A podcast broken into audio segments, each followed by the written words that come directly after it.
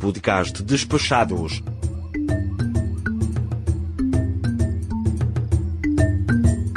Diário de Bordo. África do Sul. Dia 1.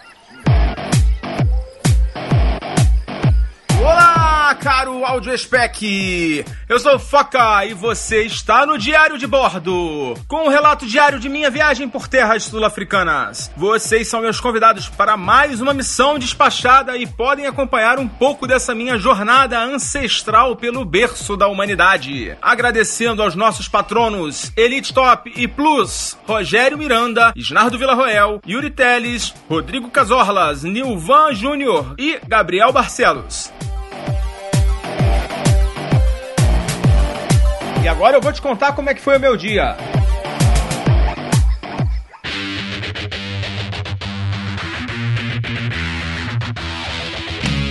Começou a nossa viagem, nossa jornada aqui pela África do Sul.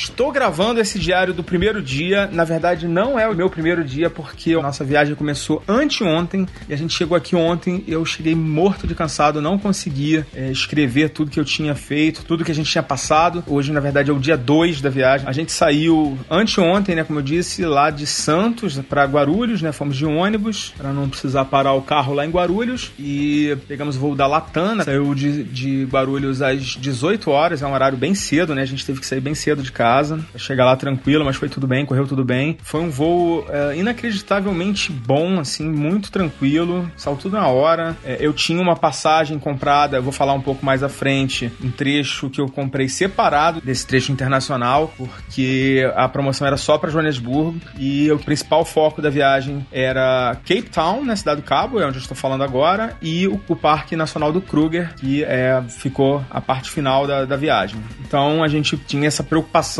né, de ter algum atraso, a gente deixou uma folga boa e foi útil essa folga, já vou falar para vocês porquê. Mas enfim, a gente chegou por volta de 8 e meia da manhã, o dia tava muito claro, um sol bem brilhando forte e a gente tomou um susto, eu e minha esposa tomamos um susto quando o piloto avisou que estava inacreditáveis 2 graus em Joanesburgo e assim, sinceramente, a gente não estava preparado para esse frio, né? Quando a gente chegou lá, a temperatura estava um pouco maior, estavam 6 graus apenas e estava realmente muito frio, mas a gente não, não pretendia sair do aeroporto, né? Então isso não deveria ser um problema pra gente. E de fato não foi, a gente a gente estava com casacos, né, que a gente trouxe, a gente sabia que, que nessa época faz frio, a gente estava preparado para isso, mas realmente assustou um pouco. Passamos pela imigração, foi bem rápido, atendente bem antipática, tive problemas para entender o que ela estava falando e depois eu percebi que isso vai se repetir muito por aqui nos próximos dias, porque é, a, a língua língua, apesar de ser uma língua conhecida e familiar, eles falam de um jeito bem enrolado. A gente saiu lá da área de embarque mais ou menos 9h15 e, primeira surpresa, né, fui pegar, pegamos as malas e uma das malas que eu despachei, uma mala pequena de mão, a gente despachou porque tinha direito a dois volumes, né, para não ficar com muita coisa. Uma das rodas estava quebrada, estava praticamente solta e tive que fazer lá um procedimento para fazer reclamação do, do, que a mala estava quebrada, né? Não sei se, o que, que a, a, companhia poderia fazer, né? Imaginei que eles pudessem ou me ressarcir o valor ou então, de repente, combinar de consertar depois e fiz um procedimento lá com uma empresa contratada lá, não era, não era com a própria Latam, né, era com o pessoal lá. Mais uma vez, bastante dificuldade de entender as coisas que eles estavam falando e eles também com bastante dificuldade de entender o que eu estava falando. Como eu disse anteriormente, foi bom ter previsto uma folga de duas horas, duas horas e meia mais ou menos entre um voo e outro, porque é, esse problema acabou consumindo mais de uma hora, com certeza, do nosso tempo. Mas, para minha felicidade e alegria, a minha malinha que já estava bem velhinha, né? eles trocaram por uma mala nova, de qualidade similar, não era uma mala muito boa, nem, nem ruim, era uma daquelas malas pequenas que são duras, né, resistentes. E eles trouxeram uma mala nova, demorou um pouco lá para autorizar, o pessoal não estava entendendo direito que a mala não estava inutilizável, mas enfim, depois de um tempo lá, eles trocaram a mala, deram uma mala novinha e foi bom, né? Isso aí foi uma coisa boa que aconteceu.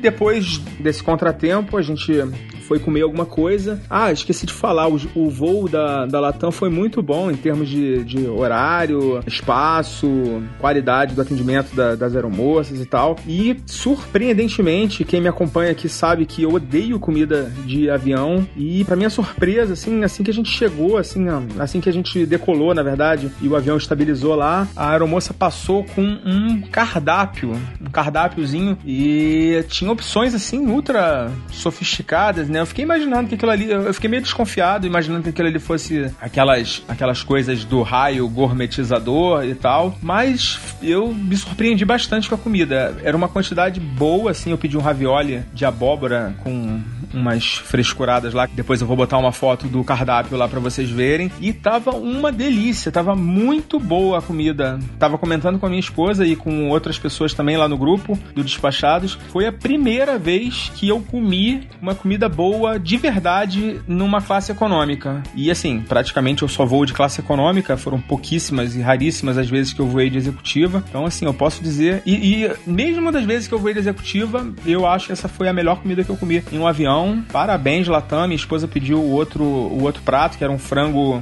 com uns temperos e tal, uma, um acompanhamento meio baiano, assim, uma comida meio temática. E ela também comeu tudo e falou que tava uma delícia, não deixou nem um pouquinho para mim. Mas enfim, faz parte. Então, fecha o parênteses aí do voo da Latam, fomos pegar o segundo voo. Esse segundo voo eu comprei de uma empresa chamada Mango Airlines, ou Mango Airways, eu não sei ao certo, mas foi interessante porque eu fui procurar algumas informações e eu vi que não tinha muita coisa falando da Mango. Inclusive combinei de escrever um reporte, né, desse voo para o Melhores Destinos, porque lá no Melhores Destinos eles têm é, informações de várias companhias aéreas, né, de várias empresas aí ao redor do mundo, e eles não têm nenhum relato da Fly Mango, vou, vou escrever esse relato para eles. E também vou passar aqui para vocês como é que foi, né? Bom, primeiro esse voo eu comprei, ele foi um voo muito barato. E eu tava na dúvida se eu comprava, é, se eu fazia primeiro o Kruger, né? Ou, ou vinha pro Cape Town primeiro. Mas enfim, escolhi fazer Cape Town primeiro. Então esse voo aqui para Cape Town, ele foi um voo que custou aproximadamente 150 reais por pessoa, já com as taxas. Eles cobraram uma, uma taxazinha para marcar o assento, mas era bem baratinho e foi bom porque a gente ficou mais lá para frente. E não cobra a bagagem despachada, a gente tem direito a uma bagagem despachada de 20 quilos então a nossa mala, apesar da Latam ter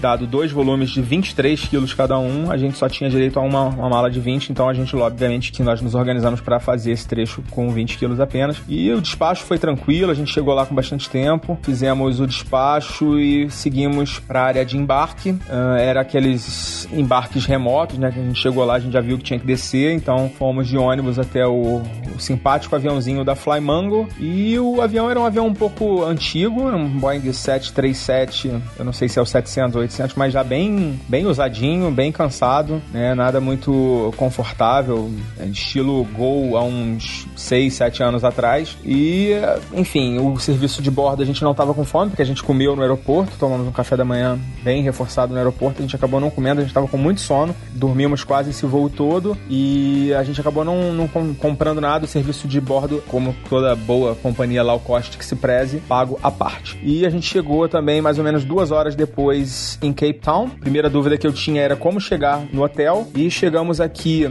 no aeroporto de Cape Town. Pelas dicas que eu tinha, o ideal era pegar um Uber e foi o que eu fiz. Dentro dos estacionamentos do aeroporto de Cape Town tem umas áreas, uns pontos de encontro, então é super fácil pedir o Uber lá. Quando você seleciona lá onde você tá, ele já te dá as opções. Então tem uns pontos de encontro que são super tranquilos de, de, de você achar e o cara já vai certinho lá para te pegar. Super rápido, já tava, a gente já tinha pego aqui o Uber e do, do aeroporto até Camps Bay, que é o bairro que a gente está hospedado, é uma boa distância. A gente fez um, uma meia hora, isso com pouco trânsito. A gente chegou aqui, era umas 3 horas da tarde, umas duas e meia da tarde, então esse horário não tinha trânsito praticamente nenhum. E mesmo assim a gente levou uma meia hora para chegar no hotel. É, essa corrida deu em torno de 20 dólares, que pra gente foi um preço bastante razoável. E a gente chegou aqui já por volta de 3 e meia, mais ou menos. Fizemos o check-in, o hotel maravilhoso, muito bom. Já aproveitamos aqui para dar um primeiro reconhecimento aqui da vizinhança. Nossa vizinhança realmente é bem legal. A dica do nosso ouvinte Yuri de ficar aqui em Camps Bay. Obrigado, Yuri. A gente tá curtindo bastante aqui a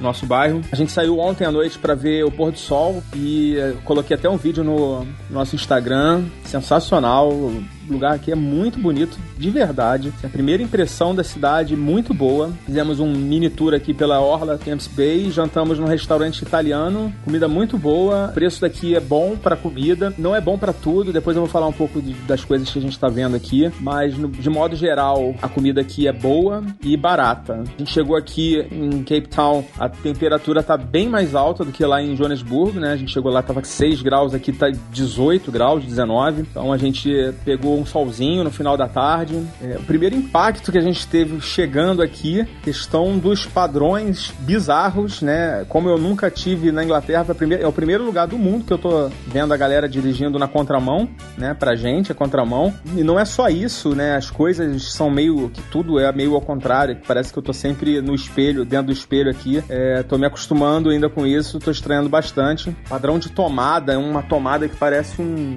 uma tromba de elefante de tão grossa. E, bom, enfim, é, esse foi o nosso primeiro dia, tá? A gente tem mais, pelo menos, nove episódios aí do Diário de Bordo pela frente. Tô publicando um monte de coisa no Instagram, no Facebook, acompanhe lá também. É isso. Os diários vão sair com alguns dias de atraso, porque a gente tá com o episódio atrasado e também aqui a internet não é muito boa pra gente fazer o upload, a gente tá, tem que fazer pelo hotel e aí realmente a gente não vai fazer no dia, mas quem quiser acompanhar a gente, todo dia estamos botando coisa lá no, no Facebook. Valeu? E esse foi o nosso primeiro dia de viagem e voltamos amanhã com o nosso segundo dia do Diário de Bordo. Por enquanto é só. Foca na viagem. A gente se vê por aí. Tchau, tchau.